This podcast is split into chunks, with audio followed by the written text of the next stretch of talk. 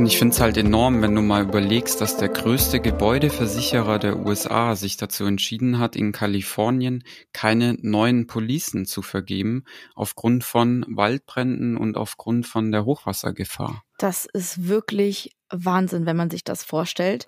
Und ähm, damit steigen wir eigentlich direkt schon ins Thema ein. Erstmal moin Flo, schön, dass wir beide wieder hier sitzen. Wir nehmen gemeinsam wieder einen Teaser auf zu unserer Folge. Ähm, wie vielleicht einige von euch mitbekommen haben, haben wir das bei der letzten Folge das erste Mal ausprobiert und die Resonanz, die wir gekriegt haben, war relativ gut. Deswegen wollen wir dieses Konzept jetzt mal fortsetzen und ein bisschen an das Thema heranführen, worüber wir in unserer nächsten Folge sprechen würden. Und damit eigentlich direkt zurück an dich, Flo. Worum geht's? Also, wir schauen uns das ganze Thema Risiken an.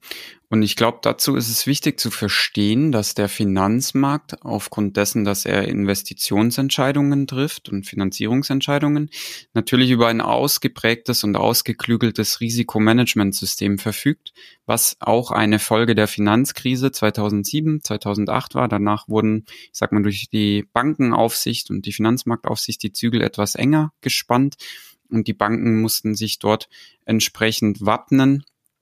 Und was jetzt ganz interessant ist, ist der Punkt, dass wenn eine Bank vor einer Finanzierungs- oder Investitionsentscheidung steht, sie immer schaut, wie hoch ist das Risiko. Also zum Beispiel besteht ein Kreditausfallrisiko. Und das wollen wir uns in einem ersten Schritt anschauen. Warum ist der Finanzmarkt so in dieser Risikologik drin und in dieser Risikodenke.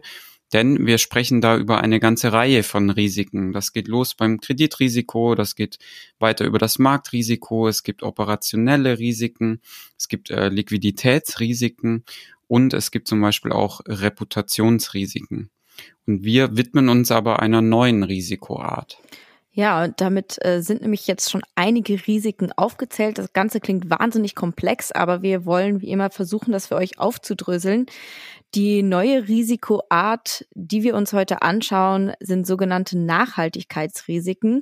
Und da kann ich gleich weitermachen. Die lassen sich nämlich unterscheiden zwischen physischen Risiken und Transitionsrisiken oder auch Übergangsrisiken genannt.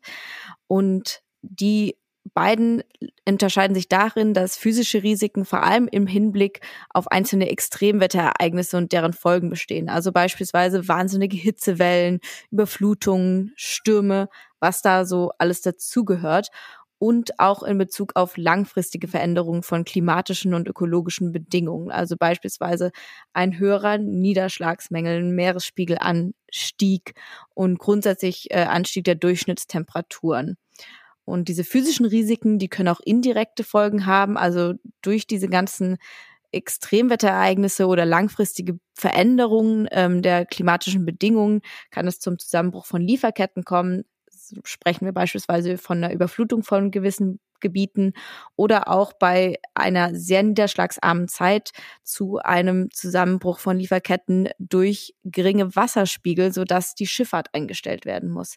Also da gibt es ganz viele verschiedene ähm, Ereignisse, die diese physischen Risiken begünstigen und dann Transitionsrisiken im, auf der anderen Seite, die bestehen vor allem im Zusammenhang äh, mit der Umstellung auf eine kohlenstoffarme Wirtschaft. Also politische Maßnahmen, die zum Beispiel zu einer Verteuerung oder Verknappung von fossilen Energieträgern führen, also CO2-Zertifikate, CO2-Steuer, aber auch neue Technologien, die andere verdrängen. Also alles, was irgendwie mit einer Veränderung der Wirtschaftsweise zusammenhängt, ähm, die wir erleben mit der Umstellung oder der Anpassung an den Klimawandel. Und es gibt auch zwischen diesen physischen Risiken und Transitionsrisiken eine Interdependenz. Also beispielsweise, wenn wir nicht schnell genug unsere Wirtschaftsweise umstellen, das begünstigt natürlich physische Risiken, weil dann Extremwetterereignisse beispielsweise häufiger äh, zutage kommen und es somit eine Wechselwirkung zwischen den beiden gibt. Also das sind so diese zwei wichtigen Risikoarten, die äh, unter, zwischen denen bei den Nachhaltigkeitsrisiken vor allem unterschieden wird. Und genau, dadurch ergeben sich ganz viele offene Fragen, wie quasi der äh, Bankensektor, Versicherungssektor, die Unternehmen mit diesen verschiedenen Risikoarten umgehen. Und genau, was, was stellen die sich denn für Fragen, Flo? Hast du da ein bisschen so eine Vorstellung? Ja, ich würde es gerade mal versuchen, anhand von einem Beispiel eigentlich so die erste Frage, die ich mir stelle, deutlich zu machen. Stellt euch vor, es gibt eine Bank und die vergibt einen Kredit an einen Landwirt. Und dieser Landwirt operiert mit seinem Geschäft in einem Gebiet, was zukünftig wahrscheinlich von Wasserknappheit betroffen sein wird. Und gleichzeitig kann es sein, dass die Politik sich dazu entscheidet, äh, die Tierhaltung Stufe 1 abzuschaffen. So, jetzt hat er zum einen ein physisches Risiko und ein, zum anderen ein Übergangsrisiko. Und die Frage, die sich mir da sofort aufdrängt, wie geht die Bank zum Beispiel damit um? Also Stichwort, äh, welche Sicherheiten muss, muss der Landwirt hinterlegen für diesen Kredit, den er bekommt und steuert die Bank damit vielleicht irgendwann auf ein sogenanntes Stranded Asset zu? Also ist zum Beispiel irgendwann diese hinterlegte Sicherheit nichts mehr wert? Oder Stellt euch vor, eine Bank finanziert Gebäude und tut das im Ahrtal. Dann muss man sich die Frage stellen, ob hinterlegte Sicherheiten im Ahrtal mit dem Hochwasser, im, mit dem Hochwasser, was wir alle noch vor Augen haben, was die noch wert sind und ob dadurch die Sicherheiten der Bank, ich sag mal ganz drastisch, dahinschmelzen. Also das wird für mich ein ganz spannender Punkt herauszufinden, wie geht eine Bank mit den Sicherheiten um und inwieweit beeinflusst das das Risikomanagement als großes Ganzes ähm, am Finanzmarkt. Und daran anknüpfend die äh, Europäische Bankenaufsicht und auch die Europäische Zentralbank, die sind dabei, sogenannte Stresstests durchzuführen, wo sie die größten Banken untersuchen und schauen, inwieweit gehen die mit dem ganzen Thema Risiko um Warum? Die EZB hat 2020 den sogenannten Leitfaden zu Klima- und Umweltrisiken veröffentlicht und hat dort ganz klar benannt, dass sie von Banken fordert, Umwelt- und Klimarisiken zu verstehen und die in ihr Risikomanagementsystem zu integrieren und, wichtiger Punkt, auch bei zum Beispiel Kreditentscheidungen mit einzubauen. Also es ist wirklich was, was ich sag mal den ganzen Bankprozess oder den ganzen Fluss des Geldes irgendwie beeinflussen wird. Was für Fragen stellst du dir denn noch? Ja, also insgesamt sehen wir da ja, dass ganz schön viel im Umbruch ist und im Wandel und dass viele Unternehmen und Banken und Versicherungen sich darauf anpassen müssen und auch vermutlich werden, schon allein um äh, sich selber finanziell abzusichern und zu decken.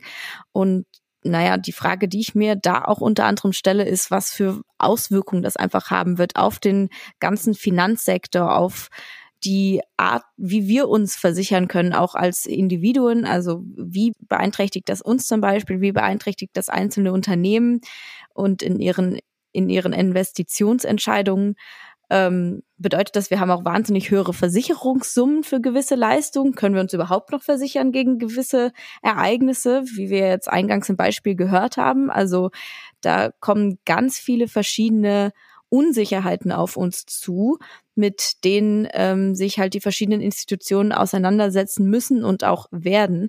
Und ja, in dem Zusammenhang wollen wir auch über die Rolle von Sustainable Finance sprechen und wie dieser ganze Bereich quasi mit dem Thema Nachhaltigkeitsrisiken umgeht. Und natürlich, liebe Sarah, haben wir einen Gast eingeladen, der deutlich mehr weiß als wir zu diesem ganzen Thema. Oliver Schenker. Ja, Oliver Schenker ist Mitglied der Wissenschaftsplattform Sustainable Finance mit Forschungsschwerpunkten im Bereich Umwelt- und Energieökonomik und aktuell beschäftigt er sich mit der Bewertung von Nachhaltigkeitsrisiken und Chancen durch den Finanzsektor und der Rolle von Szenarioanalysen. Und ähm, damit haben wir, glaube ich, einen recht kompetenten Gesprächspartner, der uns Antworten auf unsere vielen Fragen liefern kann. Er hatte in der Vergangenheit Positionen am Zentrum für europäische Wirtschaftsforschung und an der Frankfurt School of Finance and Management inne. Und wir freuen uns sehr darauf, mit ihm dieses Gespräch zu führen.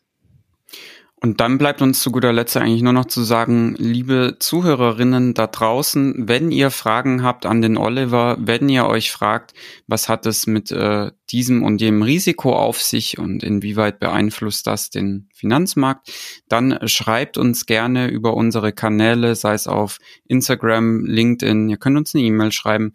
Und ganz wichtig, der letzte Hinweis, abonniert diesen Podcast, dann hört ihr auch sofort, äh, wann die Folge rauskommt und wann wir mit Oliver gesprochen haben. Ja, und damit bleibt mir eigentlich nur zu sagen, tschüss, bis zum nächsten Mal. Wir freuen uns auf eure Rückmeldung und hoffen, dass ihr einschaltet. Ciao, ciao.